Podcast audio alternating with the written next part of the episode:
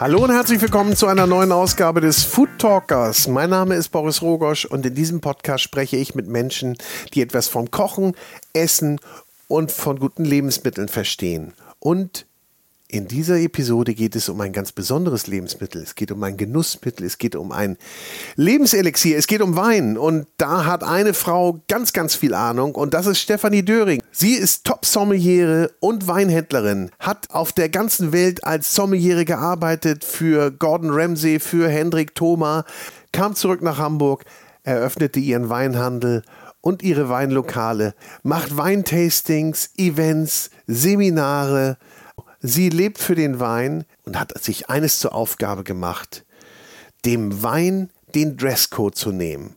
Wer nämlich Angst hat davor, zu fachsimpeln, über Wein zu sprechen und was Falsches zu sagen, dem sei jetzt mal alle Sorge genommen, denn Stefanie Döring ist genau dafür angetreten, das zu ändern.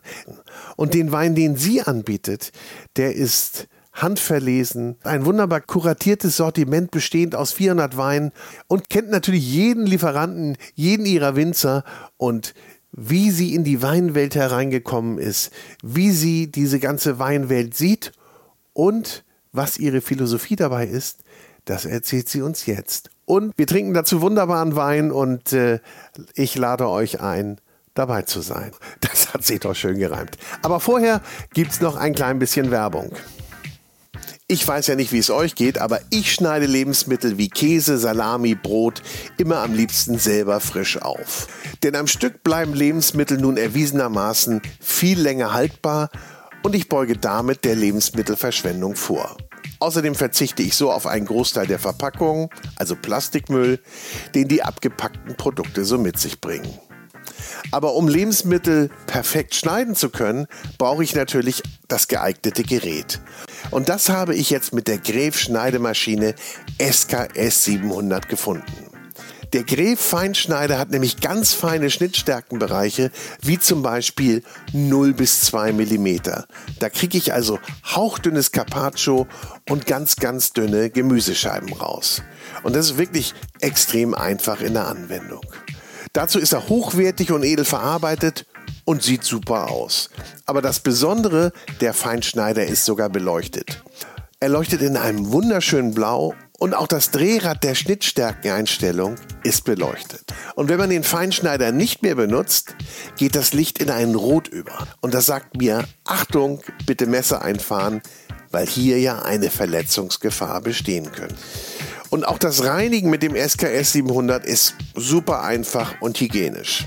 Man merkt, dass die Firma Gref sich bei ihrem neuen Feinschneider ganz, ganz viel Gedanken gemacht hat. Aber schließlich produzieren die auch schon seit über 100 Jahren Küchengeräte und wissen, wie es geht. Sitzen im Sauerland und verarbeiten dort Primärmaterialien von regionalen Zulieferern. Also ich bin begeistert von meinem Gref Feinschneider SKS 700.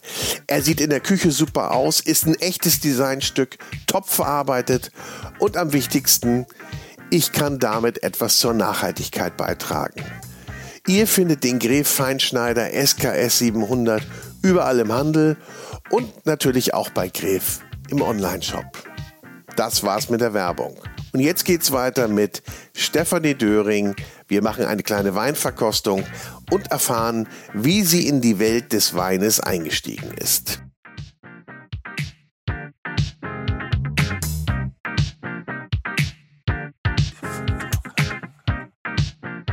Und nun sitze ich hier in der Lagerhalle zwischen Kartons. Eine Pulle ist aufgerissen, bisschen Snacks, bisschen Gebäck gibt's. Und wir freuen uns auf eine schöne Unterhaltung. Wir haben schon ein bisschen vorgeplänkelt eben. Mhm. Ich mache das ganz gerne, so ein kleines Warm-up. Aber äh, ich darf dann herzlich und warm begrüßen Stefanie Döring. Endlich haben wir es geschafft. Oder endlich schaffen wir es. Wir wissen noch gar nicht, wie das Ergebnis wird heute dieses tollen Talks. Das stimmt. Ne? Aber so ein bisschen Vorschusslorbeeren geben wir uns mal.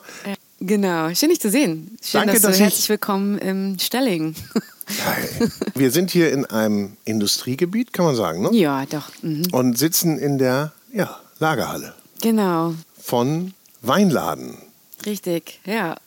Hier passiert alles. Hier kommt's rein, hier geht's raus. Ja. und äh, es sieht so aus, als ob hier nicht Wein zur Deko steht, sondern dass hier auch äh, ordentlich was gedreht wird. Genau, ja. Das ist sehr schön, Gott sei Dank. Das Ja. macht auch der Spaß. Also dieses Kisten hin und her schleppen, Weine bewegen, Leute damit glücklich machen. Und auch jede Flasche, die auf die Reise geht, fragt man sich ja auch so, okay, wann wird die getrunken? Mit wem trinken die Leute das? Also irgendwie gibt man diesen Kindern, diesen kleinen Flaschen ja auch so ein bisschen, ja, sagt man Goodbye und hoffentlich werden sie gut behandelt. Da, Ach, wo echt? auch immer sie ja? landen. Ja. Ach, äh, Also, ich meine, okay, man muss dazu natürlich sagen, ähm, ich habe dich eben schon äh, beim Warm-up gefragt, wie groß ist das Sortiment, das ihr habt? Du hast gesagt, 400 Produkte so Genau. umfasst das. Das ist handverlesen und das ist eher klein. Und das ist eher ein kleines Sortiment, oder? Das ist ein sehr kleines Sortiment, Ja. auf jeden Fall, auf jeden Fall. Also das ist, das ist mini, das ist schon sehr kuratiert,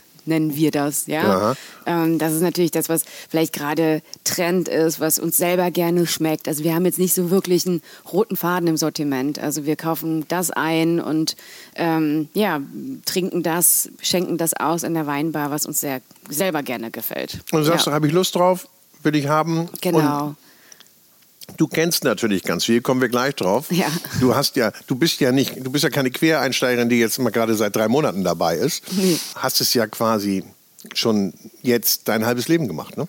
Genau, ja. Also ich bin mit 16 habe ich eine Ausbildung in einem Hotel gemacht als Hotelfachfrau. Ich wollte eigentlich als Kind immer Hoteldirektor werden. Ich fand immer dieses Gastgebertum wunderbar, ja. Und kennst du wahrscheinlich dieses Gefühl, man geht in ein Hotel rein, also in ein schönes Hotel und ist so in einer anderen Welt. Man wird aufgefangen, es wird organisiert und das habe ich geliebt.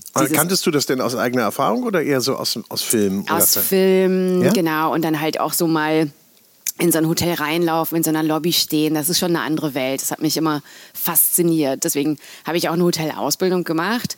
Aber der Seniorchef, der war sozusagen oder ist dran schuld, dass wir jetzt hier in Weinlager sitzen, weil ähm, du musst dir vorstellen, das war so ein Zwei-Generationen-Betrieb. Der Junior hat schon übernommen und ich meine, Gastronomie ist natürlich sehr, sehr ne, hart und ähm, sehr viele Stunden. Und der Seniorchef hat auch ein schönes Haus und auch eine liebe Frau gehabt und der war aber irgendwie immer in seinem Weinkeller. Ja, der, den, wenn man den gesucht hat, war der immer in seinem Kabinettkeller. Das war so ein Gewölbekeller mit seinen Flaschen. Und am Anfang dachte ich auch so, okay, wow, der ist ein bisschen verrückt, ja. Oder seine Frau ist eine Hexe, ja. Also irgendwie konnte ich mir nicht erklären, warum ein erwachsener Warum da einer Mensch so so einem, im Keller was rumhängt? macht er mit diesen Flaschen? Und dann irgendwann habe ich aber ein Tasting mitmachen dürfen und hat wirklich auch viele alte Weine gehabt und hat mit Freunden da gerne Geschichten erzählt, Weine aufgemacht, so respektvoll damit und da hat es mich dann gepackt auf jeden Aber Fall. vorher hattest du mit Wein nichts am Hut. Nee. Auch keinen Wein getrunken. Nee, nee, nee, nicht wirklich. Also ich habe ja mit 16 schon die Ausbildung gemacht, also da hatte Ja, ich da jetzt war, nicht hatte so viel. man noch keine große Karriere vor. schon probiert. Nee, genau. Und ich komme aus Nordrhein-Westfalen. Also äh, so Schützenfest äh, und Bier ist da halt auch so ein bisschen das Thema und nicht unbedingt Wein. Und familiär war das jetzt auch nicht so der Weinhaushalt bei uns. Aber dann würdest du so da über den Seniorchef rangeführt und äh, Genau. aber es ist ja auch schon eine Ehre, dass man so eine äh, Weinprobe mitmachen darf dann. Nicht? Also dann hast du Total. schon wahrscheinlich schon ein bisschen Neugierde gezeigt. Ja, voll. Ich fand das total faszinierend. Hab mir dann ein Weinbuch gekauft, habe dann angefangen reinzulesen und gedacht, okay, wow, das ist ja nicht nur einfach ein Getränk. Äh, das ist ja irgendwie mit Geschichte, die ganze Welt und äh, Wahnsinn. Und da habe ich mich dann so ein bisschen reingesteigert. Genau, habe seine Weinproben dann begleitet, durfte da immer mitmachen. Und dann nach meiner Ausbildung ähm, hat der Werner Lewe gesagt, so, Steffi, ich rufe jetzt den Henrik Thoma an, weil das ist die nächste Station. Also ich hatte gar keine Wahl. Achso, das war vorbestimmt, ne? Du, Ja, das war genau. Okay. Hast du, dann hast du auch gar keine Bewerbung geschrieben für den Nö, nächsten Schritt? ich wusste jetzt auch nicht, wer Henrik Thoma ist. Ach so. Hat dann gesagt, ja, der sitzt da in, an der Elbchaussee in Hamburg, ist ein ganz schönes Hotel, das Louis Jakob und Henrik Thoma ist eine Koryphäe und einfach ein super Typ. Der war auch schon mal hier, weil Henrik kommt ja auch aus Nordrhein-Westfalen, also ist nicht so sagen, weit ja. weg. Genau, und der hat den Henrik angerufen und Henrik hat gesagt, ja, soll, soll die mal rüberkommen und dann hatte ich auf der Lindenterrasse, das weiß ich auch noch ganz genau, das immer noch vor Augen, mit Henrik Thoma auf der Lindenterrasse mein Forschungsgespräch. Gab es dazu auch ein Glas Wein? Nein, nein, Aber nein, hier nein, bei uns. gab's- hier, genau. Ich wollte es mal eben reindrehen, dass wir hier einen sehr schönen, ah, der ist aber, hat, also der sieht ein bisschen älter aus, hat eine kräftige Farbe. Ja, ist schon so ein bisschen golden, ne? Geht so Ja. dieses Bernstein. Ich finde, der hat auch so eine ganz tolle, brillante Farbe. Schimmert richtig, richtig schön. Ähm, ist von einem meiner tatsächlich echt Lieblingswinzern mitunter, obwohl man das eigentlich gar nicht sagen Wollte ich darf. gerade sagen, Das was sagen ja- denn die anderen, wenn du Lieblingswinzer ja. sagst? Nee, aber mit Kai Schätzel ist auch schon mittlerweile eine ganz, ganz enge Freundschaft. Also Kai Kai Schätz- Schätzel, genau. Darf ich die Flasche sehen? Selbstverständlich. Das ist Hipping. Hipping. Genau, das ist eine Lage in Rheinhessen, direkt am Roten Hang. Das hat, nicht, hat nichts mit hip zu tun. Nee, nee, nee, so heißt die Lage. Ich dachte, da sei einer ganz hip. nee, aber ein schöner Name, ne? Mhm. Hipping. Nee, es ist eine ganz besondere Lage im Roten Hang in Nierstein. Und Kai Schätzel, Nierstein? Mhm. Ah, genau, macht da wirklich schöne Sachen. Und das ist von 2014. Also man merkt, dass der Wein Hm. ein bisschen gereift ist. Ne? Aber ich finde es einfach schön, das ist so elixierartig, ja. Es hat schon gar nichts mehr so mit so Wein zu tun, sondern es ist so was ganz Besonderes.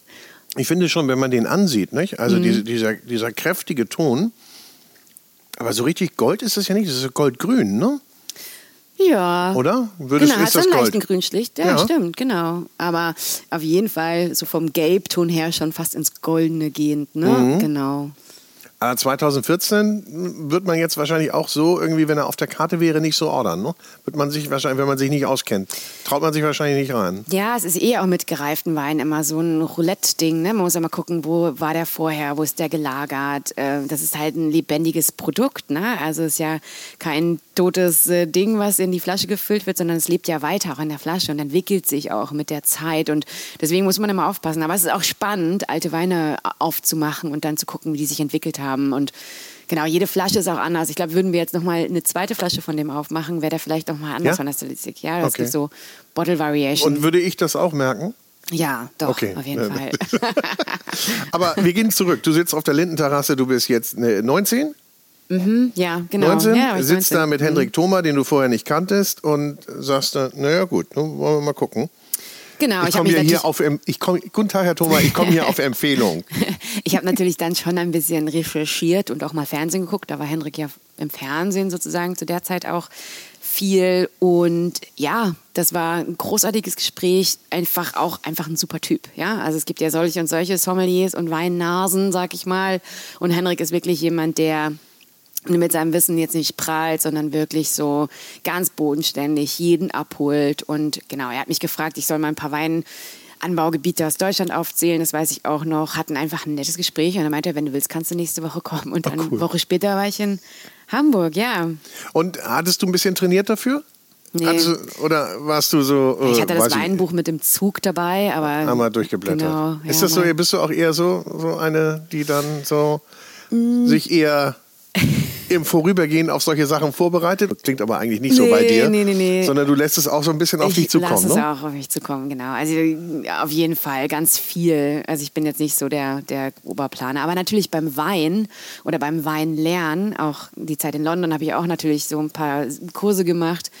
Ähm, da ist es schon ganz spannend, sich so in so Sachen reinzuschrauben, weißt du, wenn man so mal so ein Deep Dive macht in so eine Region und dann wirklich guckt, Böden, Bedingungen, links, rechts, ist da ein Fluss, ist da ein Meer, sind da Berge. Also ist schon cool auch. Und da kann man sich halt auch hart verlieren. Dann kommt man von einem ins andere. Und mir geht das auch immer so, wenn ich zum Beispiel letztens wollte ich irgendwie Bordeaux nochmal, weil ich hatte Bordeaux jetzt lange nicht auf dem Schirm, weil das halt auch so ein bisschen eine Region ist, die so ein bisschen verloren hat an, ne, so, keine Ahnung. Wieso, wieso, wieso? Ich meine, der, der Durchschnittshörer jetzt, und, äh, so wie ich und Trinker, der sagt, wieso hat, ey, wieso hat ein Bordeaux verloren? Was soll ja, das denn? Also Bordeaux ist ja eigentlich, wenn man so ein bisschen diesen, diesen, diesen Straßenumfragen macht und man fragt Leute so, ja, sagen Sie mir was zum Wein, ist Bordeaux immer in der Platz 3. Ne? Bordeaux kann jeder sozusagen assoziiert Mhm. und mit was noch? Wein. Was sind die anderen drei? Äh, Äh? Rioja ist relativ viel, Rioja und tatsächlich. Chianti, oder wie? Rheinhessen, Chianti, klar, das sind solche Begriffe, ne? Also bei Rioja denken die Leute ja auch, dass es eine Rebsorte ist, aber ist ja auch alles okay, ne? Also äh, ganz spannend. Und beim Bordeaux, zurück zum Bordeaux, die haben natürlich ihre Hochphasen gehabt mit den großen Chateaus und so weiter und die Preise und natürlich sind es auch sehr langlebige Weine, aber es fing dann halt auch an, dass es so ein spekulativer Markt wo- geworden Ja, ist. heute Und sagt ja jeder, gehört ja nur noch den Chinesen, ne?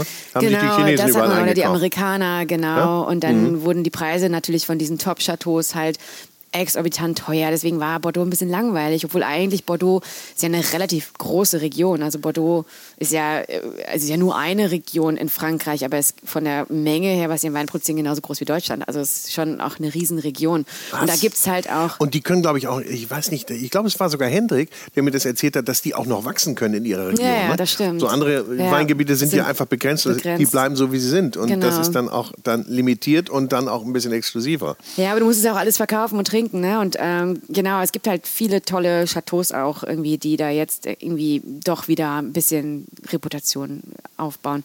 Naja, auf jeden Fall habe ich mich da so ein bisschen wieder mit beschäftigt zu Hause und irgendwie schlägt man dann so ein Weinbuch auch und guckt parallel im Internet und irgendwie in Foren und dann ist man aber drei Stunden später irgendwie ganz woanders. Ich war dann irgendwann in, keiner Kroatien, also Weinbau. Also ich wollte was, weißt du, so.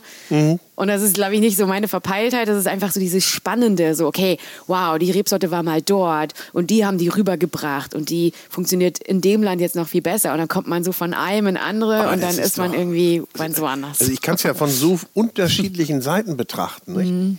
Oder wenn ich jetzt gefragt werden würde, äh, möchtest du eine Weinprobe machen?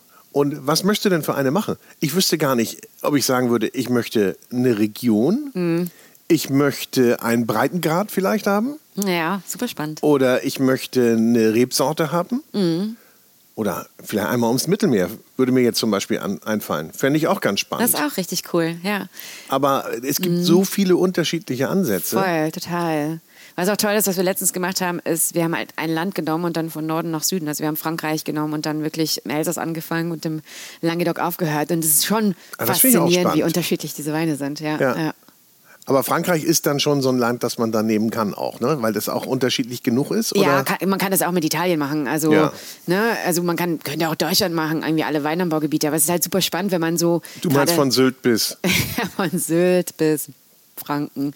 Nee, aber wenn man so gerade Frankreich und du hast das Elsass mit irgendwie riesigen Gewürztraminern und so weiter und dann kommst du irgendwann äh, so im Osten ins Jura, dann Bordeaux, Burgund, also schon Wahnsinn, wie viel unterschiedliche Terroirs da so herrschen.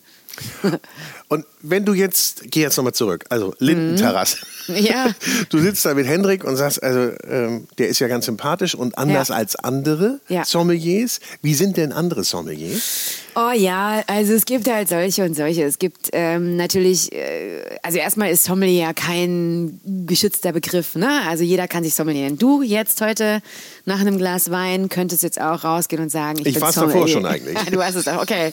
ähm, genau, erstmal das. Und dann muss man natürlich gucken, so äh, welchen, welche Weiterbildung hat der vielleicht gemacht? Hat der so ein WSET, ist der bei den Master Sommeliers? Was? Nochmal. WSET ist eigentlich so eine super internationale Ausbildung. Wines Ja. and Spirit Education Trust, die haben ihren Sitz in London, aber ähm, agieren weltweit. Und da kann man verschiedene Level machen. Also ich habe zum Beispiel das bis zum Diploma gemacht. Ähm, und dann irgendwann, wenn man es fertig äh, zu Ende spielt, das äh, Spiel, ist man so Master of Wine zum Beispiel. Also ist das Pendant zum Master Sommelier. Ne, Und welcher ist jetzt äh, gewichtiger? ja. Oder? Ja, also der der Master Sommelier ist schon tatsächlich, ähm, das ist schon, also ich sag mal so, der Master of Wine, das, da, da kann man sich so reinschrauben. Man braucht halt Zeit, man braucht Geld, man muss sozusagen diese Kurse belegen, man muss wissenschaftlich auch ein bisschen mehr arbeiten, man muss ein bisschen mehr schreiben. Ja, und Geld, also weil, weil man eben viel trinken muss, probieren muss. viel probieren, du musst auch viel reisen natürlich. Ne? Okay. Dann der Kurs ist auch nicht so ganz günstig, genau. Ah. Ähm, und der Master Sommelier, der, das ist wirklich, da musst du wirklich Talent haben. Auf jeden Fall. Aber musst du auch lernen, ne? Da muss man sehr viel lernen, natürlich, klar. Ja, ja. Also- Genau, wir waren aber bei den Sommeliers, ne? Und ähm, ja, und, äh, also ja gut, dass es jetzt mittlerweile auch so ein bisschen aufgebrochen wird und es gibt junge, gute Leute, die irgendwie äh, einfach mit ihrem Wissen begeistern wollen. Und ich würde mal sagen, es gibt so Leute, die so alles wissen, aber auch so mega langweilig sind. Also, obwohl sie so ein krasses Wissen haben, ist es so ein bisschen so ne, monoton und man möchte nicht so gerne zuhören. Und das ist natürlich auch als Sommelier musst du sicherlich auch oder ganz sicher auch so eine Art Performance. Du musst die Leute unterhalten, du musst irgendwie so ein bisschen der Hoteldirektor oder Zirkusdirektor sein und ein bisschen agieren, ein bisschen Stimmung machen. Du musst irgendwie, ja, einfach berühren und auch so ein bisschen individuell auf die Leute eingehen. Was brauchen sie jetzt gerade? Ist es jemand, der ne, jetzt nicht überfordert werden will oder ist es jemand, der so ein bisschen wirklich äh, einsteigen möchte in diese Materie? Und einige von den Sommeliers, die haben es halt, ne, die haben so einen Streifen, den sie fahren.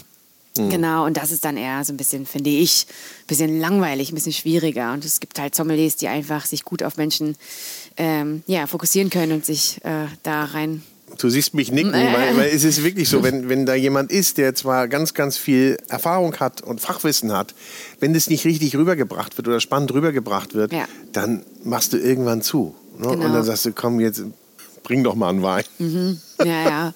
Laber mich nicht voll. ja, oh ja, machst du? Mhm. Genau. Also wie muss ich denn die Flasche anfassen? Ist das richtig so, wie du das machst? Ich habe das jetzt weiter oben angefasst, nicht so elegant. Also das ist schon natürlich schön und klar ist immer cool, wenn man das Etikett sieht. Also hm. genau und ähm, ja. Und auch nicht zu viel einschenken, also nicht das Glas so vollhauen, sondern immer so ein bisschen äh, Oberfläche lassen, um, damit man den Wein so ein bisschen schwenken kann, damit der sich so entwickelt im Glas, weil mhm. Wein entwickelt sich auch weiter im Glas. Ne? Da passiert jetzt ganz viel, genau. Aber es passierte ganz viel. Du bist dann also gestartet äh, genau, im Jakob ja. und hast es auch gemacht. Ja, das Irre, war... wie wir den Faden wiederfinden. Ne? Eine, ja, sehr gut. ähm, war eine großartige Zeit. Das Louis Jakob war ist natürlich auch ein tolles Haus. Ne? Ich weiß nicht, kennst du wahrscheinlich auch. Schön Klar. gelegen, mhm. direkt an der Elbchaussee. Ähm, ne? Man guckt direkt auf die Elbe, die Tanker fahren da irgendwie hin und her. Airbus ist gegenüber ähm, ne, wo dann dieser große Flieger dann startet und landet. Ist schon auch ein besonderer ein schöner Ort. Arbeitsplatz, oder? Ja, ja, auf jeden Fall. Sehr, sehr schön. Ich habe, ach Gott, irgendwie die ersten vier Wochen bin ich auch gar nicht klargekommen auf, diese, auf diesen Blick. Also ich war so abgelenkt, immer aus dem Fenster geguckt, weil ich meine, in Nordrhein-Westfalen kennt man jetzt nicht so große Schiffe, ne, die dann so live an einem vorbeirauschen. Naja, da gibt es ja auch ein paar Kanäle das, und den Rhein. ne? das stimmt. Wie lange warst du da insgesamt? Ein äh, bisschen mehr als zwei Jahre. Mhm intens auf jeden Fall. Also ich habe von Henrik sehr, sehr viel gelernt. So im Umgang mit Wein, nicht verkrampft sein, einfach irgendwie locker. Ich habe ihm gerne zugehört, wie er Weinempfehlungen gemacht hat. Und Henrik hat natürlich auch viele Winzer dort gehabt, Events gemacht und so weiter und so Die fort. Die kanntest du ja noch gar nicht, ne? Nee, also klar, im, im Engel, wo ich meine Ausbildung gemacht habe, da, da waren auch schon so ein paar Weinfuzis, aber nee, so richtig dann beschäftigt und das, äh, klar, ich war da sehr jung und dann hat man vorher sich damit auch nicht auseinandergesetzt. Man dachte, Wein ist Wein, so, ja. Und dann aber, was da für Menschen hinterstehen, mit was für einer Begeisterung die das machen, mit ihrer Heimat und so weiter. Das war natürlich dann im Jakob alles so gelernt. Ich habe dann auch auf Weingütern gearbeitet, also ich habe dann meinen Urlaub sozusagen verbracht äh, während Ach, der Lese, genau. Und dann hast dich, warst du, du warst du richtig angefixt. Ich ne? wollte richtig, ich wollte echt so voll und ganz. Und hattest du da einen Plan? Hattest du gesagt, ich bleibe in diesem Bereich und äh, mm. oder wusstest du, was du da erreichen wolltest?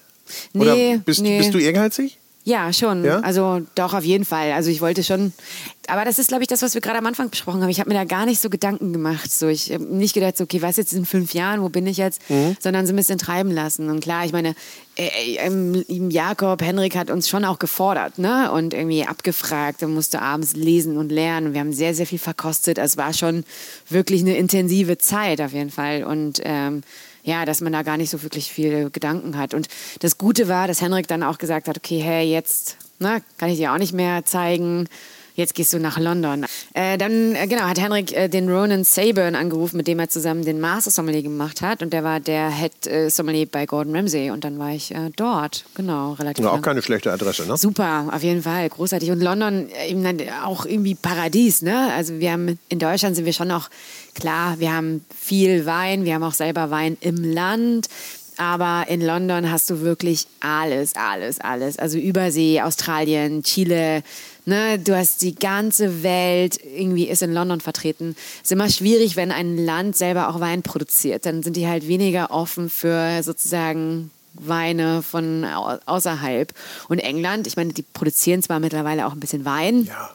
Aber es sind ja jetzt sind schon gute Weintrinker, aber keine Produzenten. Deswegen war London halt natürlich grandios. So, da war halt alles. Jeden Tag waren Tastings, da waren diese ganzen Jancis Robinson und Master Sommeliers, Masters of Wine und diese großen Handelshäuser auch wie Barry Brothers. Also es war natürlich dann. Also du kannst dich dann komplett auch in dieser Weinwelt ja bewegen. Ne? Hast du überhaupt was anderes Nee, gesehen und gemacht? gemacht, nein. Nur Wein? Nur Wein. Und Ehrlich? Auch, ja, Gastronomie, ne? Also Ja, ja, Fine also- Dining, Gordon Ramsay. Ähm, Man ist ja auch so versaut dann, ne? voll, natürlich. Also ich habe den Tower nicht gesehen, also aber viele Restaurants und Weinbars. Und äh, klar waren halt mit Freunden da, die halt alle in der Gastro waren. Also wir waren schon so in unserer Bubble. Jetzt so zurückblickend und jetzt, klar, man wird auch so ein bisschen älter und ich finde es auch, ich genieße das jetzt total, dass ich auch Freunde habe, die ein anderes Leben haben. Ne? Und da geht es halt nicht immer nur um Sterne und Essen und das und Kochen und Wein und Reisen und, und so weiter, sondern es ist halt schön, mal so einen Horizont zu erweitern. Das war schon sehr begrenzt, limitiert auf Gastronomie. Ja. Ja, das glaube ich. Und glaubst du denn auch, dass man das dann auch irgendwann gar nicht mehr so zu schätzen weiß? Dass es gar nicht mehr das Besondere ist, sondern es ist ja der Alltag quasi? Mm. Dass man guten Stoff trinkt und, und äh, hervorragendes Essen bekommt? Nee, nee, nee, nee. Das, das, ähm, Nee? Nee. Ich glaube, das darf man auch nie. Man darf nie den Respekt verlieren vor, vor irgendwas. Das ist ja ein Handwerk, ne?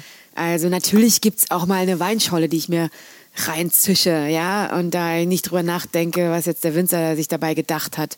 Aber bei den Wein oder bei dem Essen, wir haben schon immer ausgewählt, sozusagen, wo wir hingehen.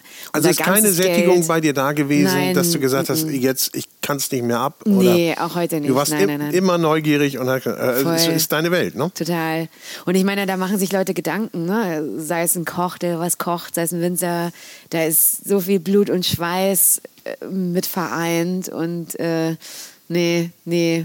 mm, mm. Oder Leute, die auch sagen, so, ähm, äh, ja, kannst du denn überhaupt privat noch Wein trinken? so, ja. ja, also ich muss mich zügeln, mal ein bisschen ne, weniger zu trinken. Niemals. Aber ist es denn so, dass du nicht sagst, welcher Wein schmeckt mir, sondern welcher lässt sich gut vermarkten? Ja, natürlich. Also in Schönheit sterben. Ich habe jetzt einen Weinhandel, ne? Also ich bin davon ange darauf angewiesen, dass Leute auch Wein kaufen, weil alles selber trinken. Wow, das äh, wird schwer. Und ich will natürlich auch, dass das Team, dass es uns gut geht, dass wir halt auch essen gehen können und so weiter, ne? Dass wir alle ein gutes Leben haben. Ähm, aber ich würde mal so sagen, ich gehe eigentlich keine Kompromisse mehr ein. Also wenn mir ein Wein nicht gefällt, wenn ich da nicht hinterstehen kann, dann kommt er nicht ins Sortiment. Auch wenn jemand sagt, okay, nimm doch den auf oder genau. Also natürlich ist es manchmal, wir machen ja auch ein bisschen Gastronomie. Also ich berate auch Restaurants, die dann manchmal sagen, kennst du den und den? Und dann sagt, ja, kenne ich, ja. Und wie findest du den? Wollen wir den vielleicht aufnehmen?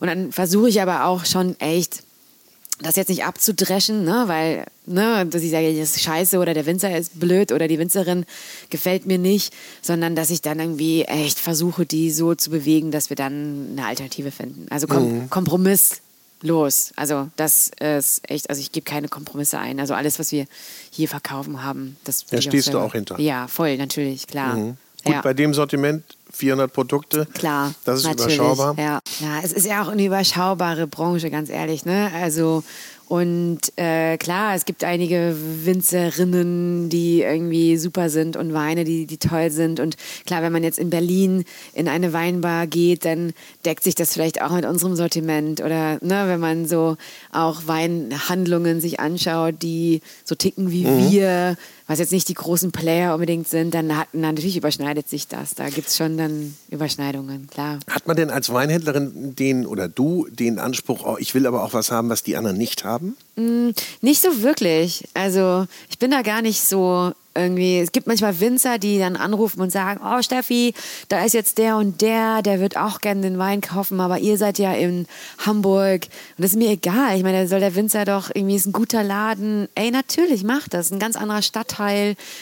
Ne, so mach. Also wenn du dich wohl damit fühlst, dann, dann auf jeden Fall. Ich finde diese Exklusivität natürlich äh, hat es was, aber ich bin da jetzt nicht so unbedingt. Also ich glaube, wir, unser Weinhandel ist ja auch noch mal ein bisschen anders. Wir haben halt den Laden, beziehungsweise noch mit Köln Das und wir, haben wir noch gar nicht gesagt. Genau. Genau, und die Gastronomie, Belieferung und klar, wir haben auch den Webshop. Ähm, Aber wir sind ja auch eher, keine Ahnung, wie soll man das sagen? Nö, also ich, ich, ich würde mir auch nicht anmaßen, jetzt einem Winzer zu sagen, okay, ich will dich exklusiv, weil dann habe ich ja auch einen Druck, dass ich den Wein verkaufen muss. Dann muss ich dem vielleicht zwei, drei Paletten abnehmen. So habe ich halt auch eine Freiheit. Weißt du, was ich meine? Und wenn ich jetzt sage, okay, ich kaufe jetzt nur 60 Flaschen von dir, dann habe ich, weißt du, also ich glaube, so ein bisschen eher. Aber, aber, was kauft man denn eigentlich so? Also gibt es so eine, für dich so eine Mindestmenge, wo du sagst, ja, also sonst lohnt sich das nicht für mich, den jetzt überhaupt irgendwie aufzunehmen. Mm. Was, was, wie geht man denn daran? Wie, Gibt's, oder gibt es so eine Testmenge? Eigentlich nicht, ne? dass du sagst, ich gehe erstmal klein ran.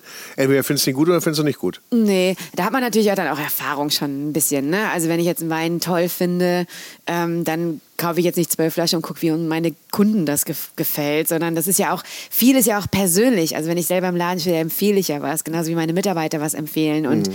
und so weiter. Und ja, wie geht man daran? Also es ist natürlich immer so ein Preisding. Also jetzt irgendwie ein Premium-Wein, der jetzt, keine Ahnung, 60 Euro ab Hof kostet, da kaufe ich jetzt keine Palette. Da kauft man dann so 36, 48 Flaschen, die, ne? aber wir sind jetzt auch nicht so das Superpreis Segment sehr hoch, aber ich sag mal, alles so unter 15 Euro, Regalpreis, kauft man schon so palettenweise. Aber das genau. ist, ist, 15 Euro, wo du das gerade sagst, das ist auch so ein Preis, ne? So bei uns die so ein gängiger Grenze, Preis, oder? Alles genau. Also ab. Was früher mal die 10 war, sind jetzt die 15, ja, oder? Ja, genau. Ab 6 Euro. Darunter ist auch ein bisschen schwierig. Geht gar nicht, ne? Mm, schwer. Ist schwer. Also ich will gar, gar keinem irgendwie einen Vortrag halten, wenn jemand, also es gibt natürlich auch so Leute, die sagen, die so, ja, aber ähm, ich kaufe da immer beim Discounter den Wein für 3,90 und der schmeckt mir gut. Ja, der eine Discounter dann, ist ja auch der größte Weinhändler Deutschlands. Dann ne? sauf diesen Wein, aber laber mich nicht voll. Weißt du, ich finde auch solche Gespräche schlimm. Okay. Genauso wie ich auch keinem sage, ja, aber der ist nichts Ordentliches für drei Euro. Wenn er meint oder sie, mhm. soll er das machen. Aber ich finde es immer so schwierig. Also so Leute, du möchtest die Diskussion die dann, gar nicht eingehen, sondern nee. die, das findet sich. Die Leute kommen dann auch gar genau, nicht zu dir. Nicht? Richtig. Ja, du, Familie kann man sich ja nicht aussuchen. Ne? Ich habe das irgendwie äh, mit der Familie natürlich auch Ach so, so in Nordrhein-Westfalen. Ah. Also, ja, aber warum soll ich bei dir 6 Euro, wenn mir der 2,90, ja, dann sauf ihn einfach. Trink ihn einfach, werd glücklich.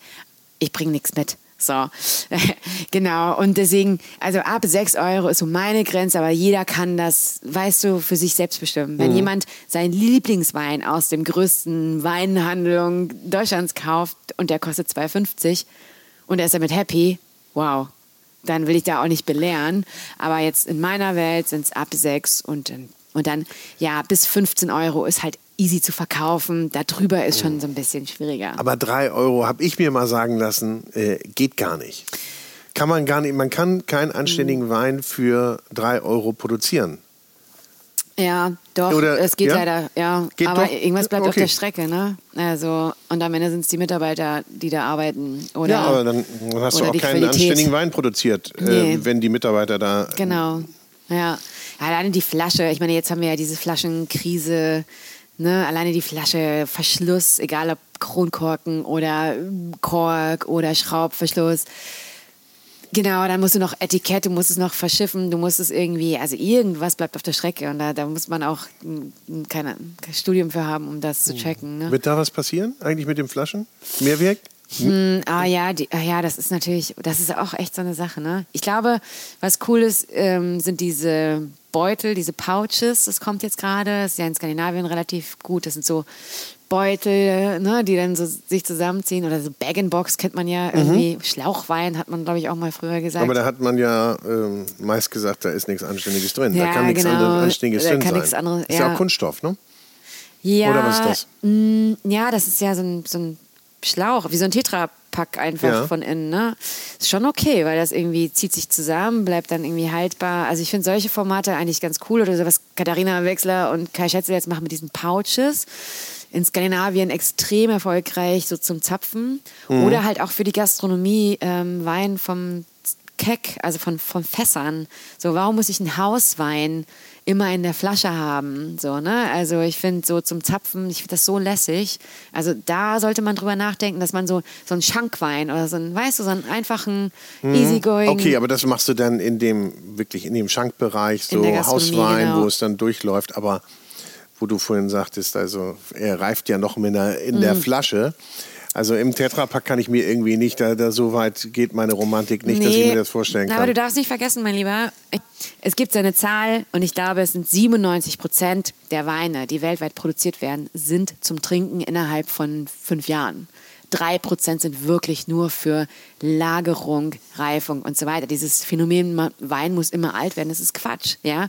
Also über 90, 97 Prozent, glaube ich, die Zahl, die ich weiß, werden halt Weine direkt getrunken. Und sonst und meldet euch bitte und korrigiert das. Aber direkt bei Stefanie. ja, und äh, ja, Flaschenpfand, das haben die natürlich auch verpennt. Aber guck mal, jetzt alleine hier, wenn du dich jetzt umschaust, ne, wie viele verschiedene Flaschenformen wir haben.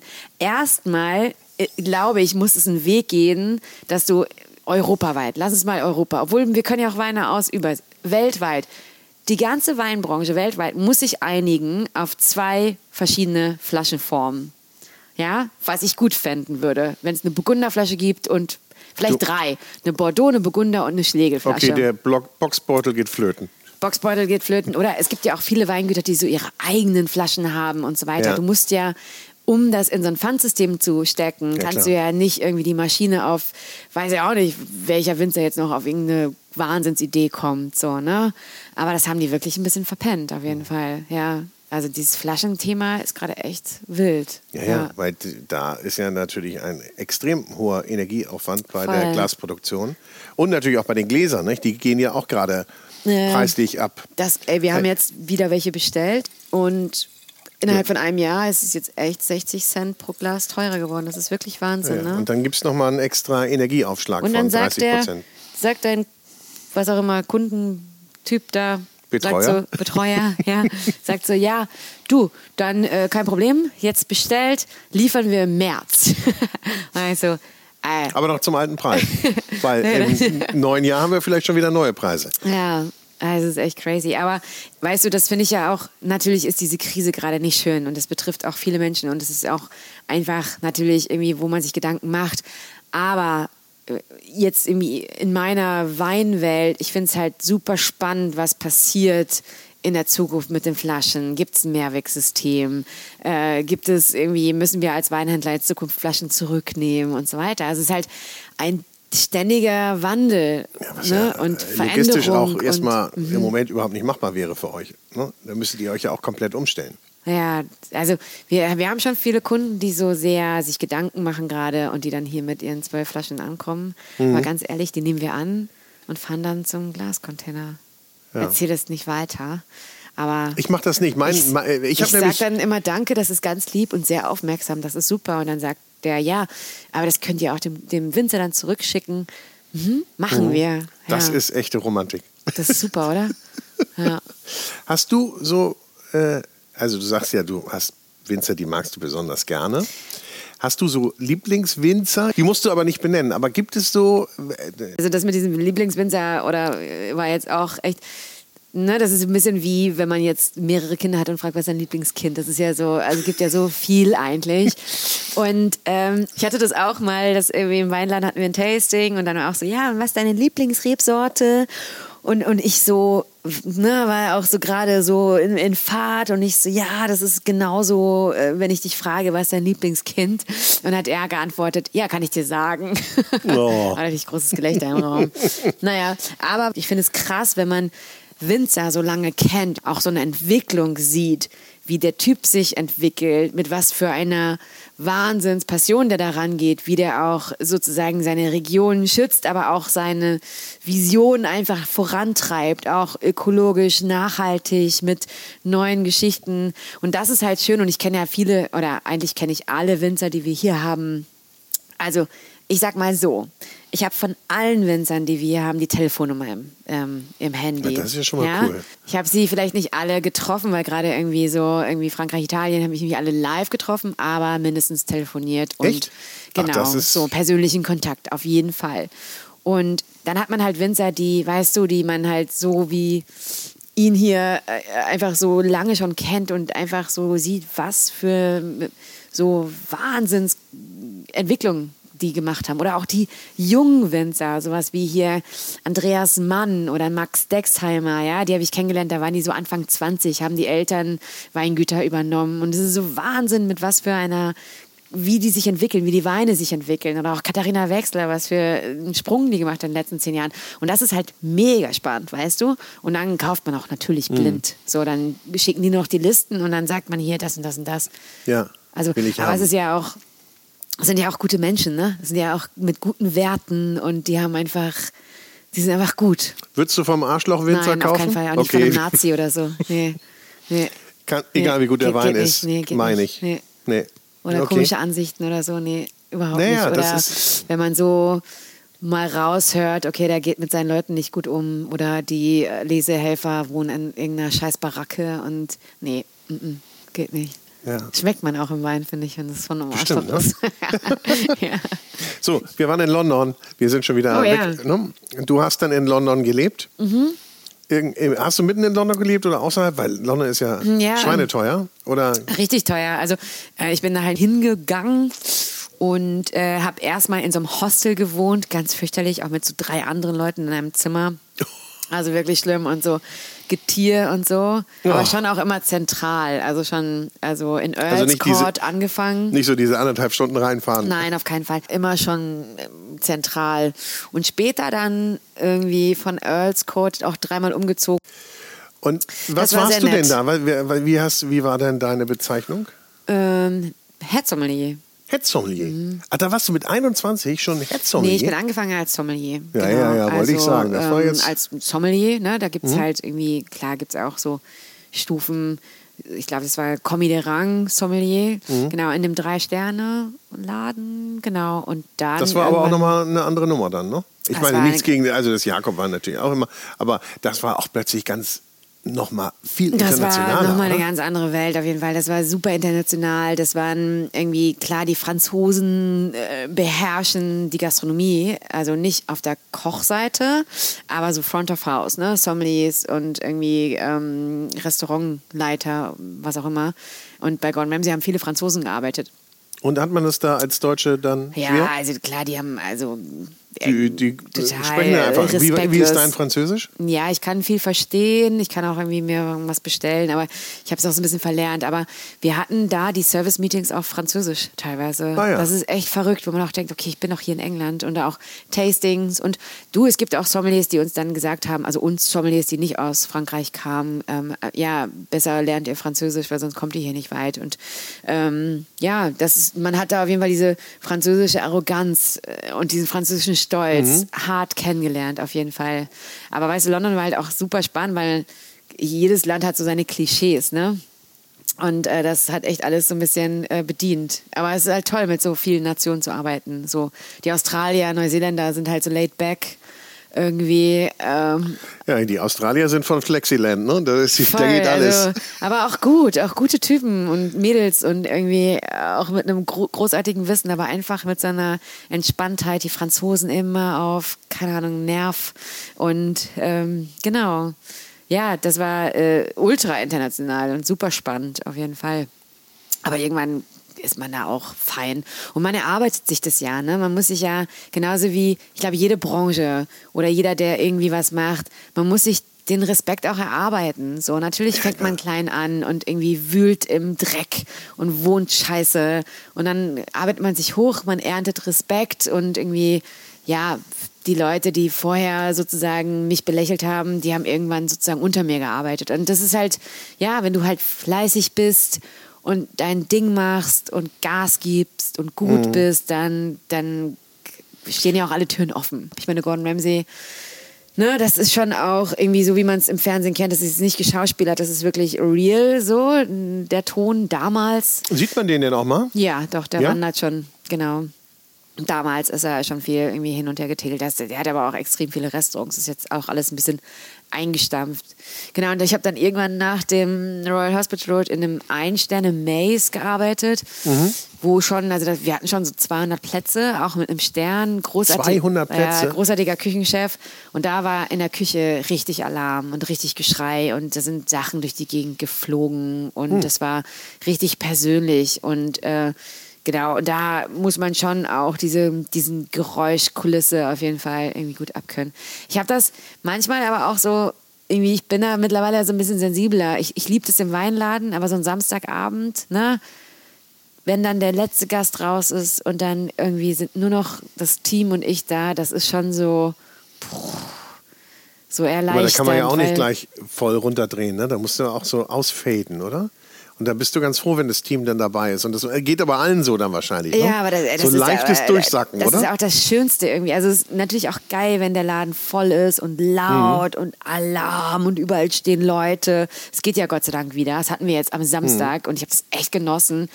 Aber es ist einfach ein schöner Moment, wenn die Letzten gehen und man die Musik ein bisschen leiser macht, wir uns ein Glas Wein einschenken und dann so lässt dann immer Vorher die... gibt es kein Glas, ne? Nee. Erst nee, abends, nee. ne?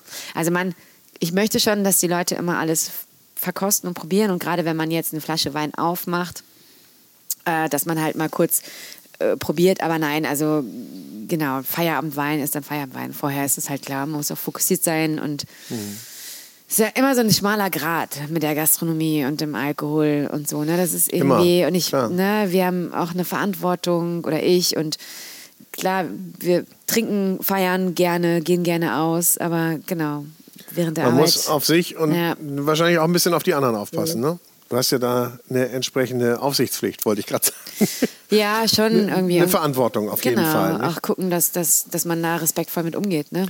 Du sagtest gerade, die Bude war voll und der Laden äh, rockte. Ja. Siehst du denn ein verändertes Konsumverhalten eigentlich jetzt so in diesen letzten Wochen und Monaten? Ja, das ist so eine gute Frage und das ist so krass und irgendwie, das ist für uns, und wir sind ja im Austausch mit anderen Kollegen, also es ist auf jeden Fall anders.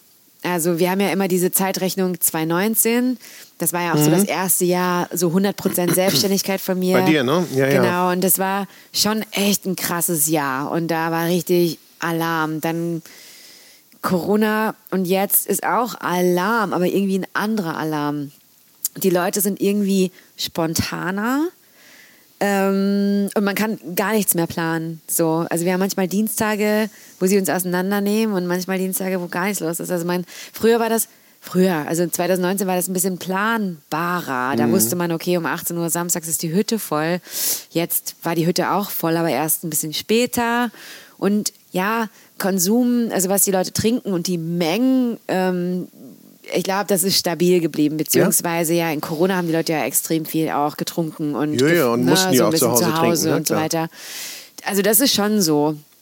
Und in Hamburg ist auch dieses, dieses Daydrinking gerade irgendwie kommt gerade äh, etwas besser wieder, so freitags, samstags, dass Ja? sie ein bisschen früher kommen.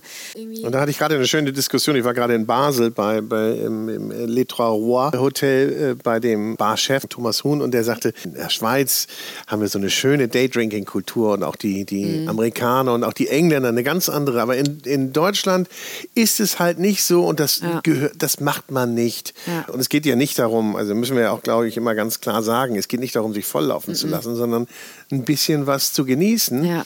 Und ich glaube, da sind wir einfach noch zu preußisch. Also nicht nur Daydrinking, aber auch dieses so Feierabendwein, ne? Die Deutschen, also Den Apero, im- ne, in der, in der Schweiz. So. Ja, genau. Die gehen halt richtig, ne? direkt von der Arbeit oder in London hatten In- wir das ja. ganz viel. Direkt von der Arbeit in den Laden. Und vielleicht macht man das letzte Gespräch sozusagen noch in einem Pub oder in einem Restaurant. Also bei uns war um 17 Uhr die Bar halt auch gut voll und halt viel Business. So hier, die Leute gehen erstmal nach Hause, dann gehen sie zum Sport und gehen dann um 20 Uhr los. Wo ich auch denke, wow, muss ich, ich muss mich jetzt nicht frisch machen. Also ich, wir könnten doch jetzt irgendwie gut gleich nach Feierabend, wenn wir Ja, hier wie durch sowieso. sind, Ich meine, in der Gala-Klamotte, wie wir hier sitzen. direkt losziehen.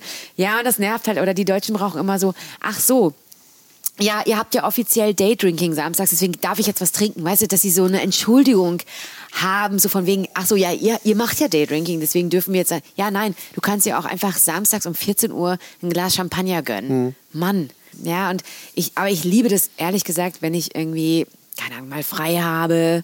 Ich genieße es so, nachmittags einen Wein zu trinken. Ich finde, das ist das Schönste. Ich meine, abends kann jeder. Ja. Was ist denn dein Lieblingswein? Na, darauf fällt sie nicht rein. Deine Lieblingsrebe, wie war das? Nee, habe ich auch nicht so wirklich. Nein, aber ich- so ich, äh, tagesformabhängig, weißt du? Ja, Mal so, ja, mal ja, so. ganz diplomatisch. So, aber Gordon Ramsay, Ja. da hast du gearbeitet. Du warst Genau. Mhm. jetzt im Einsterner, 200 Plätze, da war richtig die, ging richtig die Luzi Da ab. richtig Luzi. Wie, wie, wie, lang, wie viel Zeit hast du denn da eigentlich für, für einen Gast? Ja, also das war natürlich auch ein großer Luxus. Ich meine, ich habe halt noch in, also mit Hendrik, also Hendrik hat das ja auch richtig cool gemacht. Wir waren ja auch damals im Jakob vier Sommeliers.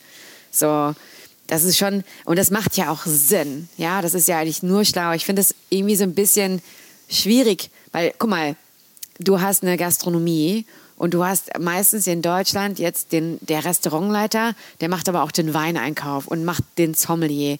Also, weil die Leute, egal ob Hotels, Restaurantbesitzer, denken, nee, ich gönne mir kein Sommelier. Aber es ist kompletter Quatsch, weil der Sommelier bringt dir so, so viel Geld für deinen Laden. Ja, versuche ich auch immer so ein bisschen meinen Groß-, also B2B-Kunden zu erklären, dass man sagt, okay, komm, wir brauchen jetzt keinen teuren Sommelier einkaufen, der einen Namen hat, aber hey, guck mal, das Mädel, dieser Typ hat voll Bock, den pushen wir jetzt und der macht nur noch Wein. Mhm. Und ich meine, Wein heißt ja, Sommelier heißt ja nicht nur Wein, das ist ja Aperitif, das ist Digestiv, das ist klar, Süßwein, klar.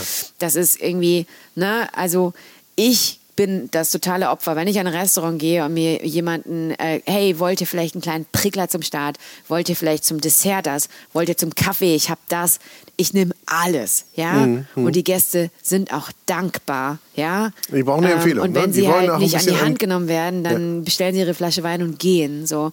Und ähm, genau, ich weiß zwar nicht, wie wir jetzt darauf gekommen sind, aber das war mir wichtig, das zu sagen, dass nee, man wirklich echt auch so einen Experten irgendwie vor genau. Ort hat. Ne? ich hatte gefragt, wie viel Zeit hattest du am Gast? So, ja, und du genau. sagtest dann irgendwie, im Jakob wart ihr vier Sommeliers ja, genau. und äh, weil die und, eben da auch das Geld verdienen. Also, also, es, Oder können. Es ist natürlich auch so, musst du dir vorstellen, das ist auch so wie so ein, ich glaube, du kennst dich ja auch so mit Musik ganz gut aus. Oder so, ich habe auch einen Freund, der ist beim Theater. Es, ist, es gibt ja dieses in der Gastronomie, gerade auf diesem Level, 18 Uhr oder 17.30 Uhr Besprechung, 18 Uhr geht's los. Dann hast du halt so einen Rush von 19 bis 22 Uhr. Du hast drei Stunden. Du musst völlig fokussiert sein, konzentriert sein. Du bist richtig in der Scheiße, sagt man so in der Gastronomie. Sorry. Okay, ja, ja. Ähm, du bist richtig im Shit.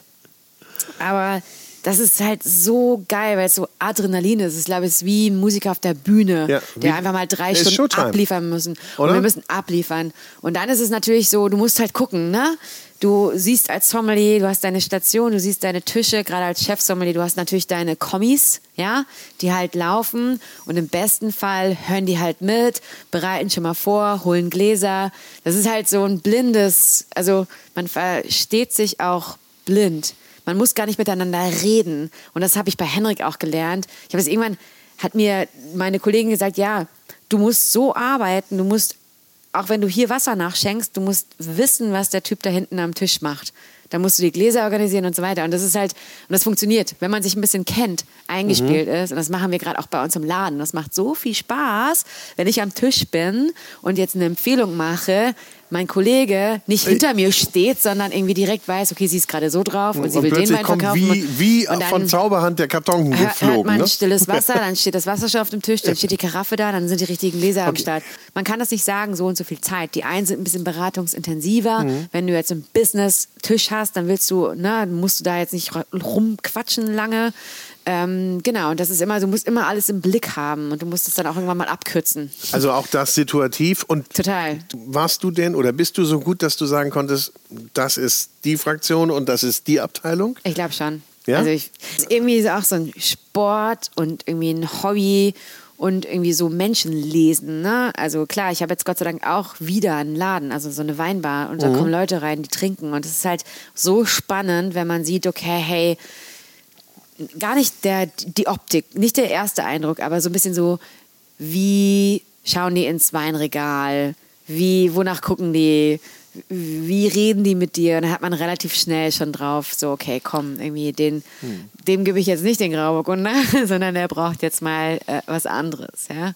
Das ist so, du musst sprechen. Du musst irgendwie, hey, worauf mhm. habt ihr Lust? Ne, was, du musst auch gucken, in, welchem, in welcher Situation sind die auch gerade. Aber ich hatte Samstag auch echt so zwei Jungs, super cool, Jungs, erwachsene Männer, Mitte 40. Aber ähm, die waren so arschcool und die haben halt irgendwie auch nicht den Eindruck gemacht, aber du unterhältst dich mit denen und dann kommst du irgendwie relativ nah dran, okay, geil, ihr seid echt cool und ihr wollt gerade was Besonderes trinken und ja, und die waren auch so dankbar mit so tollen Empfehlungen, die wir da gemacht haben. Und haben auch zu Was zweit einfach mal Was haben die 300 denn get- Euro gelassen. Ja? Und die haben nicht gegessen. Okay. Ja, Was gibt's haben- bei euch zu essen? Ach, wir haben so ein bisschen Brotzeit. Mhm. So ein bisschen Wurst, Käse. Eine Zeit lang hatten wir gar nichts. Und da habe ich mich immer schon gedacht, hä, warum kippen die Leute irgendwie direkt vom Stuhl? Äh, macht, vielleicht, macht vielleicht Sinn, ein paar Snacks anzubieten. Ja. Genau, mein Vater ist ja Metzger und genau, der liefert die Wurst und dann Ah, Käse toll. aus der Region. Das ist doch Genau. toll. Klasse.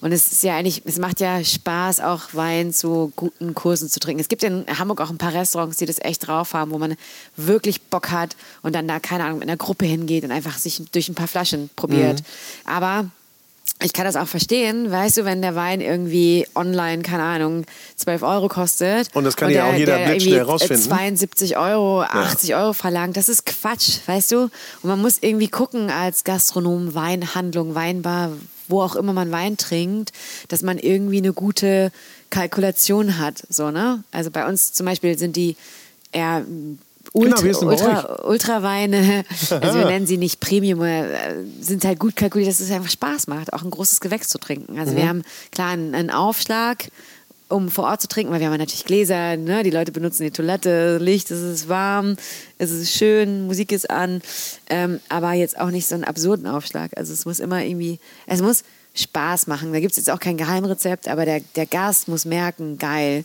super. Es macht jetzt richtig Spaß, hier Wein zu trinken und ich bestelle noch eine Flasche. Genau. Aber weißt du, das ist ja auch so, ich glaube, jede, in jeder, auf jeder Weinkarte gibt es so, ich, in Englisch ist das Wort Bargain. Preis-Leistung, Value for Money. Genau. So äh, gibt es irgendwie auf jeder Karte. Und ich finde es irgendwie auch spannend, mal, also, also ich, ich gucke eher so in dieser 60er, 70 Euro Ecke, weil da macht es wirklich Spaß teilweise. Da gibt's Bargains. Ja, genau. Was war denn der teuerste Wein, den du mal hast Mhm. verkaufen können? Ausschenken. Ausschenken. Also das war, das weiß ich auch noch, das war in dem Royal Hospital Road, in dem Drei Sterne. Und es war ein Mouton Rothschild von 45. 19 45. Der wurde nochmal verkorkt, also der hat diese ganze Urkunde gehabt und so weiter. Und 45 ist ja auf der einen Seite, klar, für ne, ein, ein Wahnsinnsjahrgang. Erstmal war das sehr trocken und relativ warm, also schon auch echt ein guter Jahrgang. Ähm, hatte die richtige äh, Feuchtigkeit im Frühling und im Herbst. Also es war alles perfekt. Und in Frankreich, also wir reden hier von Mouton Rothschild, die sitzen in Bordeaux, ähm, von Frauen gemacht, weil es, die Männer, Die Männer waren waren weg. Genau. Ach so. Ja, das ist auch echt, also das ist krass und ich bin jetzt nicht so eine Hardcore-Feministin, aber ich finde es schon geil, dass so ein langlebiges Produkt dann irgendwie dann von den Mädels gemacht werden. Das hätte ich jetzt zum Beispiel überhaupt nicht auf dem Zettel gehabt, aber ist natürlich naheliegend. Aber die Geschichte ist dann natürlich dann Mhm. Nochmal so, umso interessanter. Und wie viel, wie viel Pullen jetzt- hat man davon liegen? Wir hatten, wir hatten zwei. Zwei. Genau, auch irgendwie ersteigert über Berry Brothers, also super besonders.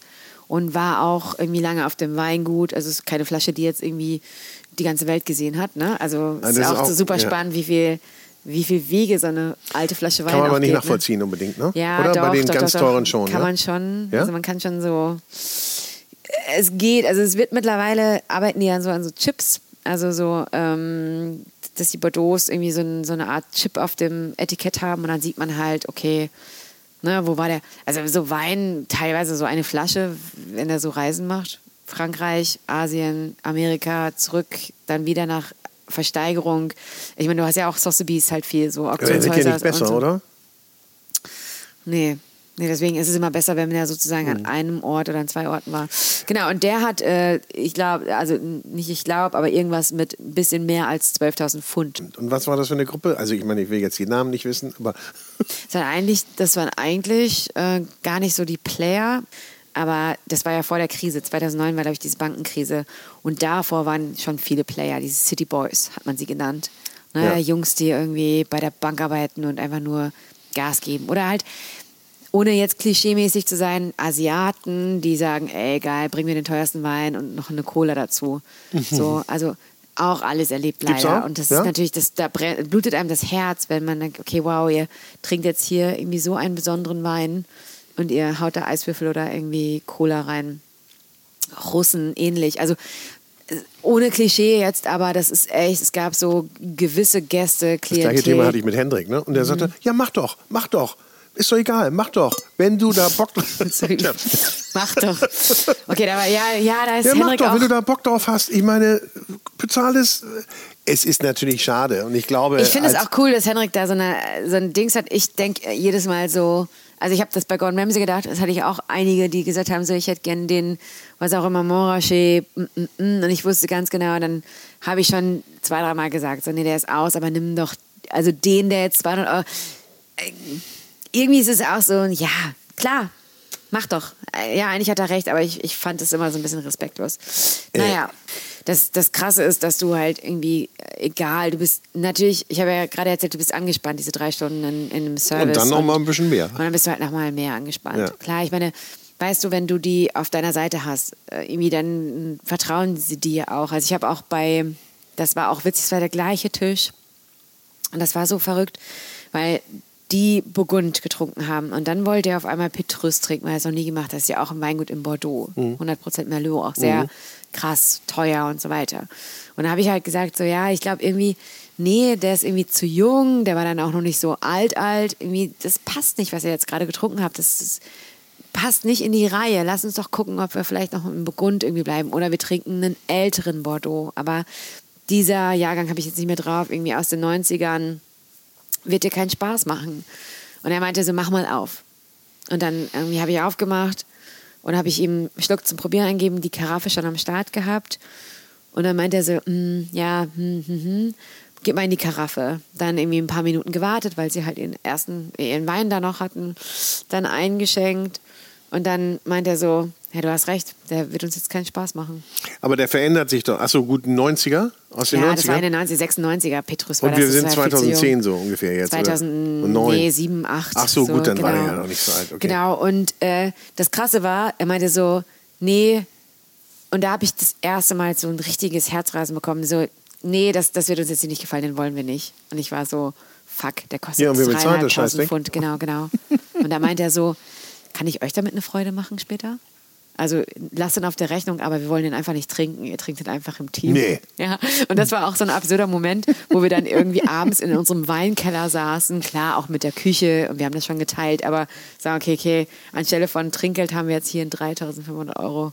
Äh, äh, Okay, da gab es dann kein Wein. Trinkgeld und dann die, die Pulle. Doch, der hat schon, aber das war so Ja, eine gut, aber, mhm. Art von Trinkgeld. Und genau, das, das war halt so, da, da wird dir halt zum ersten Mal schlecht, ne? Obwohl ich ihm ja natürlich davon abgeraten habe. Aber er meinte so, ja, nö, stimmt, der ist jetzt nichts. Ach, da war der Große ja noch gar nicht draußen. Ja, ja, genau. Und Ah. dann gab es den großen und das passte schon. Und dann ist natürlich so, wie ist der Korken? Der wurde zwar schon mal wieder verkorkt. Wie läuft das in denn den dann 80er Jahren.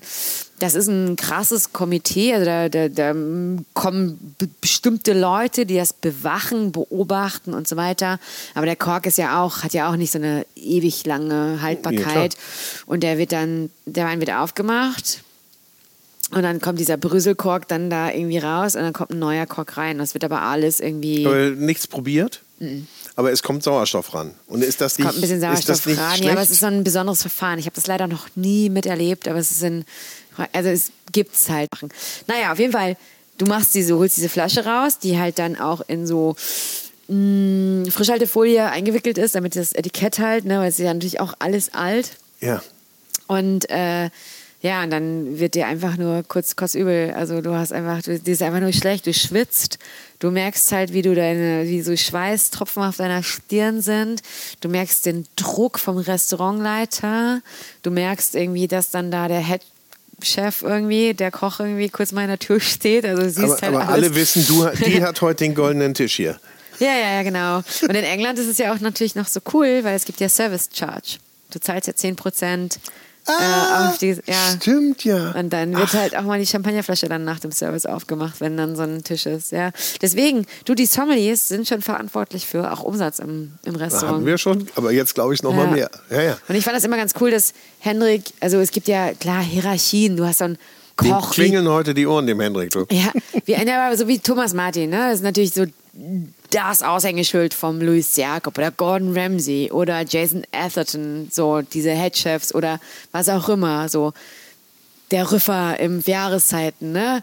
Klar, das sind diese, diese Beispiele, diese, diese Aushängeschilder, aber ich meine, die Sommeliers machen halt auch Kohle, ne? Also die verdienen das Geld. Jetzt glaube ich. Ja.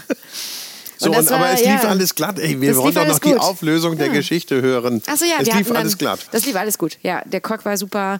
Äh, der hat den, der Wein, Wie verändert der sich denn eigentlich? der, der bricht schon. Also du darfst ihn nicht mal dekantieren. Du musst ihn direkt ins Glas und auch trinken. Also, Also, da, da, also der, der, der, braucht, der muss sofort weg dann, ne? ja. Der wird dann ja auch irgendwie nicht besser, oder? Nee, Mit zu gar- viel Sauerstoff? Nein, nein, nein, gar nicht. Du musst auch relativ schnell trinken. Du darfst auch nicht zu große Gläser nehmen. Also wir haben dann auch eher so Weißweingläser genommen. Ach, echt? Genau, weil der darf nicht zu viel Oberfläche haben, weil sonst, Also sonst kackt er halt voll Hm. ab. Und genau. dann sieht er auch ganz schlimm, ganz schnell schlimm aus. Der war Braun. schon ein bisschen braun, aber Ja. hatte trotzdem noch irgendwie eine spannende Frucht. Und am Ende, Und Du hast ja, du hast ja probiert. genau, also man fragt ja den Gast so, hey, mh, kann ich ihn testen für dich? Also ich will ja auch nicht einen corkigen Wein oder einen schlechten Wein oder einen oxidierten Wein einschenken.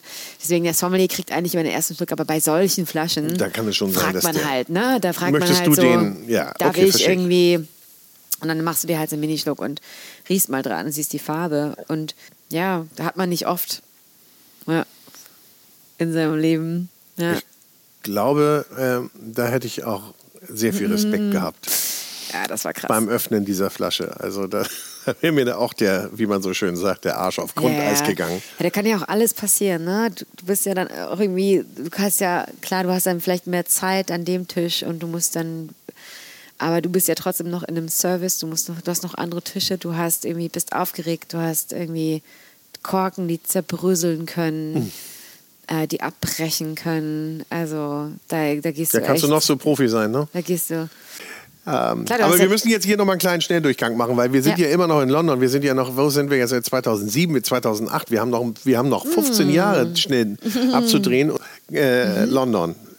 Warst du wie lange? Ja, also insgesamt achteinhalb Jahre. Achteinhalb Jahre. Genau. Und dann immer Gordon Ramsay. Genau, äh, ich durfte dort Team. viele Eröffnungen machen. Also ich habe dann so Prag ähm, Ach, du- Eröffnung dann- gemacht, da du immer- Kapstadt, Ach, ja, Versailles haben wir eröffnet. Was heißt denn Eröffnung? Das heißt, du in den Keller füllen oder wie? Und, Mm, ja, und genau. auch die ersten Die Weinkarten schreiben, Mitarbeiterschulungen. und dann auch die ersten Gespräche. Wochen dabei sein. Genau. Die ersten Wochen oder die ersten Tage oder so on-off, weil genau, London war ja dann Weil auch da darf man auch keine große Familie haben, ne? nee, und gar mit sich nicht. mitschleppen. Privat, Privatleben darf man gar nicht Aber haben. das ging allen so, oder? ja, aber Wie, wie, was war, wart ihr dann so ein. Trost, der das gemacht hat? So, eine, so ein Team, das dann Ja, äh, also Gordon, rumgezogen Gordon ist? Ramsay hat das super schlau gemacht. Also Gordon Ramsay hat ja dann wirklich viel expandiert auf der ganzen Welt. Und also bei Gordon war es natürlich schon sehr kochdominiert. Also er hat seine Schüler, Leute, die er sozusagen ausgebildet hat, zum Headchef gemacht. Und ähm, es gab dann viele Leute, die halt unter Gordon früher gearbeitet haben, mit ihm zusammen, so ne, drei Sterne, die dann irgendwann gesagt haben, okay, hey, du kannst jetzt Versailles, du kannst Prag eröffnen und du bist der Headchef und du bleibst und du Okay. bist beteiligt. Also der hat seine Leute alle beteiligt. Also die haben sich nicht beteiligt. selbstständig gemacht im Genau. eigenen Sinne, sondern die Richtig, teilselbstständig. genau. Ja, ja, genau. Und waren auch verantwortlich und so weiter. Und äh, genau, also da gab immer Aber so bei den Sommeliers nicht. bei den Sommeliers nicht. Nee, genau. Also er, die, Die, waren dann doch nicht so wichtig. Die war dann, genau, die konnte man sich dann irgendwie suchen im Land. Genau, aber der Headchef ist dann sozusagen mit seinem Team, Stellvertretung, was auch immer, Küchenbrigade irgendwie dahin gezogen, wo auch immer irgendwie wir waren. Genau, und dann gab es halt so ein Eröffnungsteam, die halt dann irgendwie geholfen haben, eine Weinkarte zu schreiben am Anfang, so ein erstes Setup zu machen, Mitarbeiterschulung, die ersten Wochen Einarbeitung der Servicekräfte und so weiter. Ne? Und genau, da, das konnte ich halt machen. Das war super spannend. Deswegen war ich auch an vielen Orten unterwegs und auch eine gute Erfahrung. So irgendwie, du musst halt in Prag gucken, dass du halt Lieferanten findest, die dir Wein liefern, äh, wie das funktioniert. Jedes Land ist anders. Also du kannst nicht deine, deine Weinlieferanten mitnehmen und einfach jetzt lieferst nee, du nee. mir mal nach Prag. So, das geht ja auch nicht Nee. unbedingt. Ne? Das gibt ja auch territoriale, unterschiedliche Vertriebsgebiete und und ja, und. Zoll und beim Wein und mit Alkohol und so weiter. Du kannst jetzt nicht aus London irgendwas nach Prag schicken. Das macht gar keinen Sinn. Du musst dir in Prag dann. deine Ja, ja. Base aufbauen und du musst auch für das Team, was dann da ist, natürlich auch eine Base schaffen. Also musst du auch so ein bisschen den Weinkeller aufs Team abstellen, dass die überhaupt in der Lage sind, das verkaufen zu ja, können? du musst gucken, dass du halt So nicht so viele ne? Also Lieferanten dann- hast am Anfang, dass du so irgendwie unter 10 bleibst Mhm. und dass denen halt genau briefst und irgendwie, wo welcher Wein herkommt, genau. Und Auf jeden Fall. Und dann halt auch, dass es alles rechtlich ist. Ich meine, es ist immer noch Alkohol, es gibt verschiedene Steuern und Zoll mhm. und so weiter, dass du Ja, halt ja. Land bleibst. Also großes Learning. Und das äh, und ich meine, das, das Ding ist, dass wir, dass es da jetzt bei Gordon Ramsay auch niemanden gab, der mir das vorher erzählt hat. Weißt du? Wir Wie haben halt so. alle immer die ersten Erfahrungen gemacht. Also immer wieder und das liebe ich ja so. Pionier. Ja, voll. Und dass man selber drauf kommt und selber sich das aneignet und so weiter. Und das ist cool. Und das sage ich auch immer meinem Team. Ich sage immer so, ja, aber Leute, klar, ich habe Erfahrung mit Wein, aber ich bin erst seit 2019 selbstständig. Also vielleicht könnt ihr mir helfen. Vielleicht habt ihr auch eine Idee. So, ich bin jetzt nicht die Mutti, die Aber hast, irgendwie äh, gibt's denn Masterplan hat für so, alles. gibt's denn so Mutti, Muttis Erzählstunde mal, dass sie Ja, das wollen und klar, sagen, leider ja. oh, du kannst ja jetzt immer sagen, ey Leute, hört den Podcast. Und sag mal, wie, wie war das? Sorry fürs Nerven. ja, nein, also klar, ich kann das ja auch verstehen, dass Leute auch vielleicht unsicher sind und dann Fragen haben und dann irgendwie einige wollen auch keine Verantwortung und, und so weiter. Ne? Das ist irgendwie, ist ja alles gut. So, aber ich lerne auch jeden Tag auch jetzt mit dieser Selbstständigkeit ganz viel. Also ich war ja bei Gordon Ramsay, klar, selbstständig, aber jetzt war jetzt nicht mein Geld. So, und irgendwie, ja. Also, wir sind immer noch bei Gordon Ramsay und äh, ja, das war eine großartige Erfahrung, auch so zu sehen, wie das so funktioniert und wie auch so Kulturen ticken. Und wir sind aus London gekommen, alle komplett gaga, irgendwie durchgearbeitet, drei Wochen ohne frei, 16 Stunden, zwei Stunden im Weinkeller gepennt und weitermachen. Echt? Ja, ja. Und in Amerika und irgendwie Prag haben die Leute gesagt, so, fickt euch irgendwie, wir gehen nach acht Stunden. Also was denkt ihr denn, wer ihr seid? ja, also, ne, auch Ja, wieder ja, ja, so, da ja. muss man auch wieder selber drauf kommen, so, ach so. Ach so, stimmt, Ach ja, so, die ihr, ihr, ihr lebt jetzt gar nicht so, ach so, ihr habt Familie. Mhm. Ach so. Oh, da musst du aber auch aufpassen, ne? dass du da nicht auf deinem Dampfer so weiterfährst und sagst Voll, so, natürlich, klar. Ey, wir sind hier die Coolsten und das ist ja ganz schnell so, ne? wir sind hier Man die Coolsten und sei dankbar, dass du dabei bist. Da Ja, das haben wir natürlich auch gemacht. Und das Ah. war natürlich auch ein Fehler. Genau. Also, mh, Irgendwann war gut. genau. Ach Irgendwann so. New York aufgemacht, Genau, genau. habe ich mir Dann, gemerkt. Und ich war in, ja, in Südafrika, habe eine Eröffnung gemacht Okay. und ich fand das so spannend. Und da habe ich äh, auch wieder einen krassen Weinmenschen kennengelernt, Mark Kent. Und der hat auch, weil wir auch Wein von ihm gekauft haben fürs Restaurant. Und das war auch so ein Visionär, so ein, so ein ja, Marketing ist falsch. Der macht ganz viel richtig. Der macht ganz viel nachhaltig. Der hat coole Marken geschaffen. Der ist einfach so ein Brain. So. Und ich fand den krass faszinierend. Und dann habe ich irgendwie so aus Spaß gesagt, so, ja, ich will am liebsten gleich hier bleiben. Ich will gar nicht zurück nach London. Und er meinte so, ja, Lese startet nächste Woche. Wir brauchen noch ein paar Leute.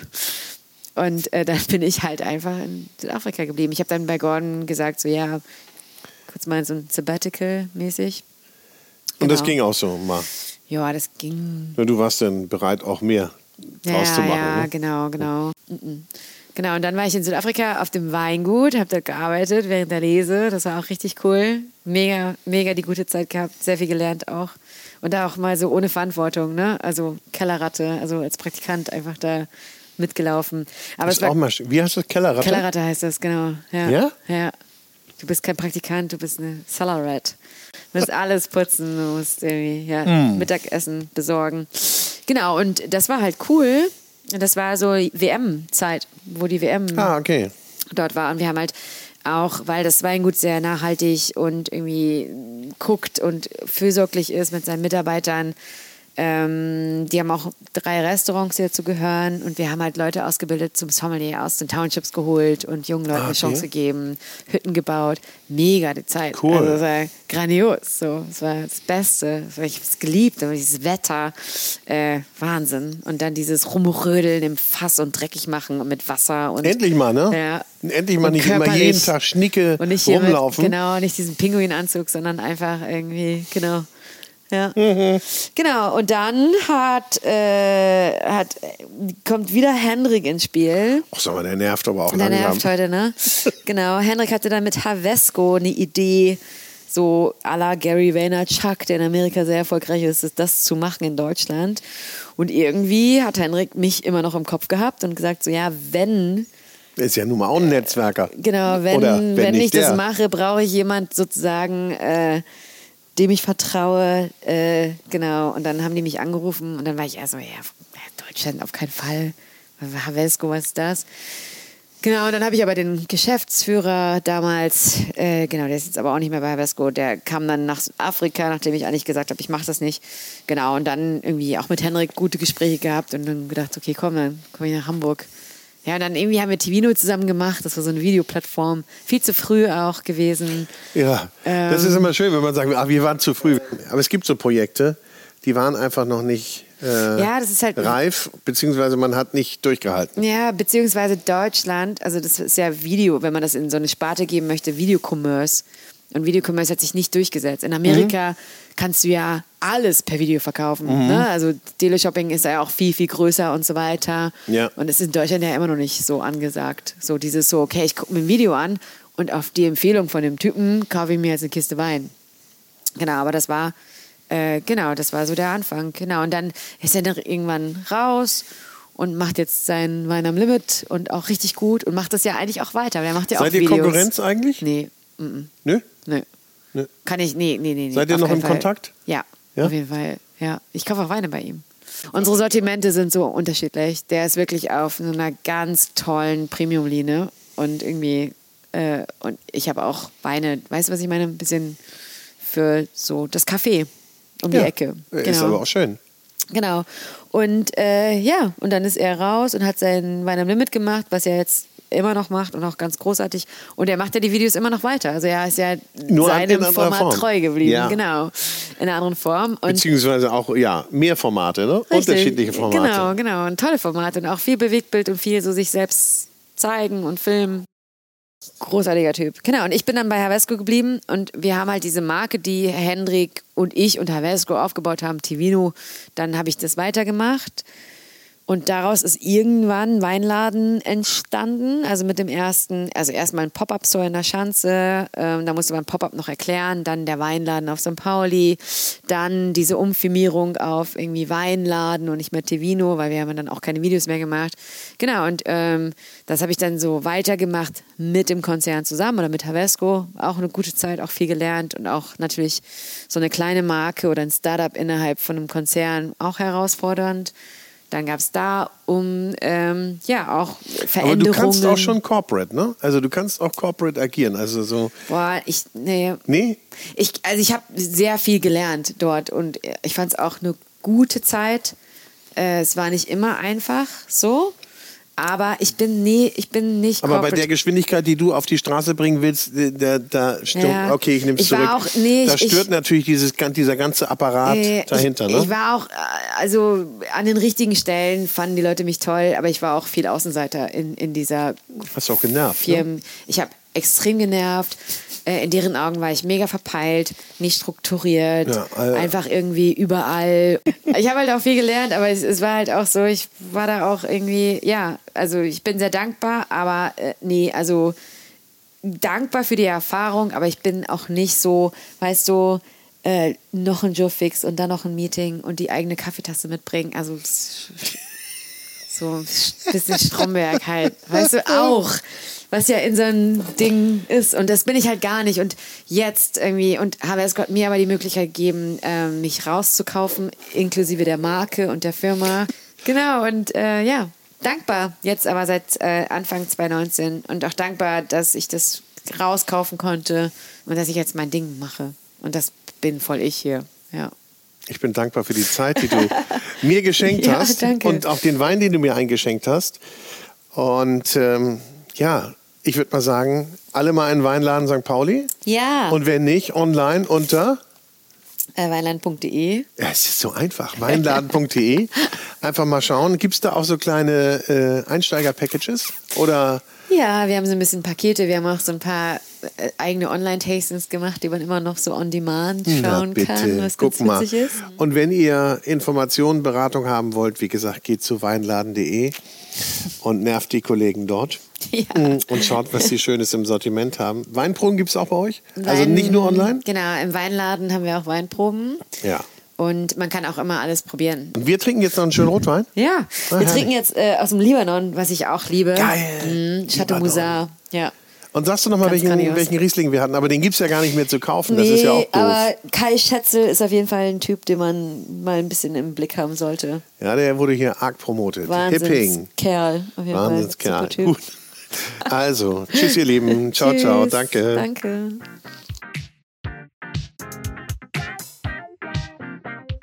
Und ich sage herzlichen Dank fürs Zuhören. Schön, dass du bei dieser Episode dabei warst. Ich freue mich natürlich, wenn du den Podcast bewertest, likest, abonnierst und uns dein Feedback schickst. Und darüber hinaus ist es natürlich mir eine große Freude zu erwähnen, dass auch diese Podcast-Episode präsentiert wurde von der große Restaurant und Hotelguide. Ein Guide für Gäste mit Information und Inspiration, für Menschen mit Leidenschaft für kulinarischen Genuss. Und jetzt habe ich noch ein bisschen Werbung in eigener Sache. Es gibt nämlich einen neuen Podcast mit mir. Der heißt Vinyl und Wein. Und in diesem Podcast begrüße ich spannende Persönlichkeiten, die ihre Lieblingsplatten mitbringen und wir trinken dazu passende Weine. Ich spreche mit meinen Gästen über deren musikalische Meilensteine und über die Bedeutung von Musik in ihrem Leben. Also, wir hören uns bei Vinyl und Wein.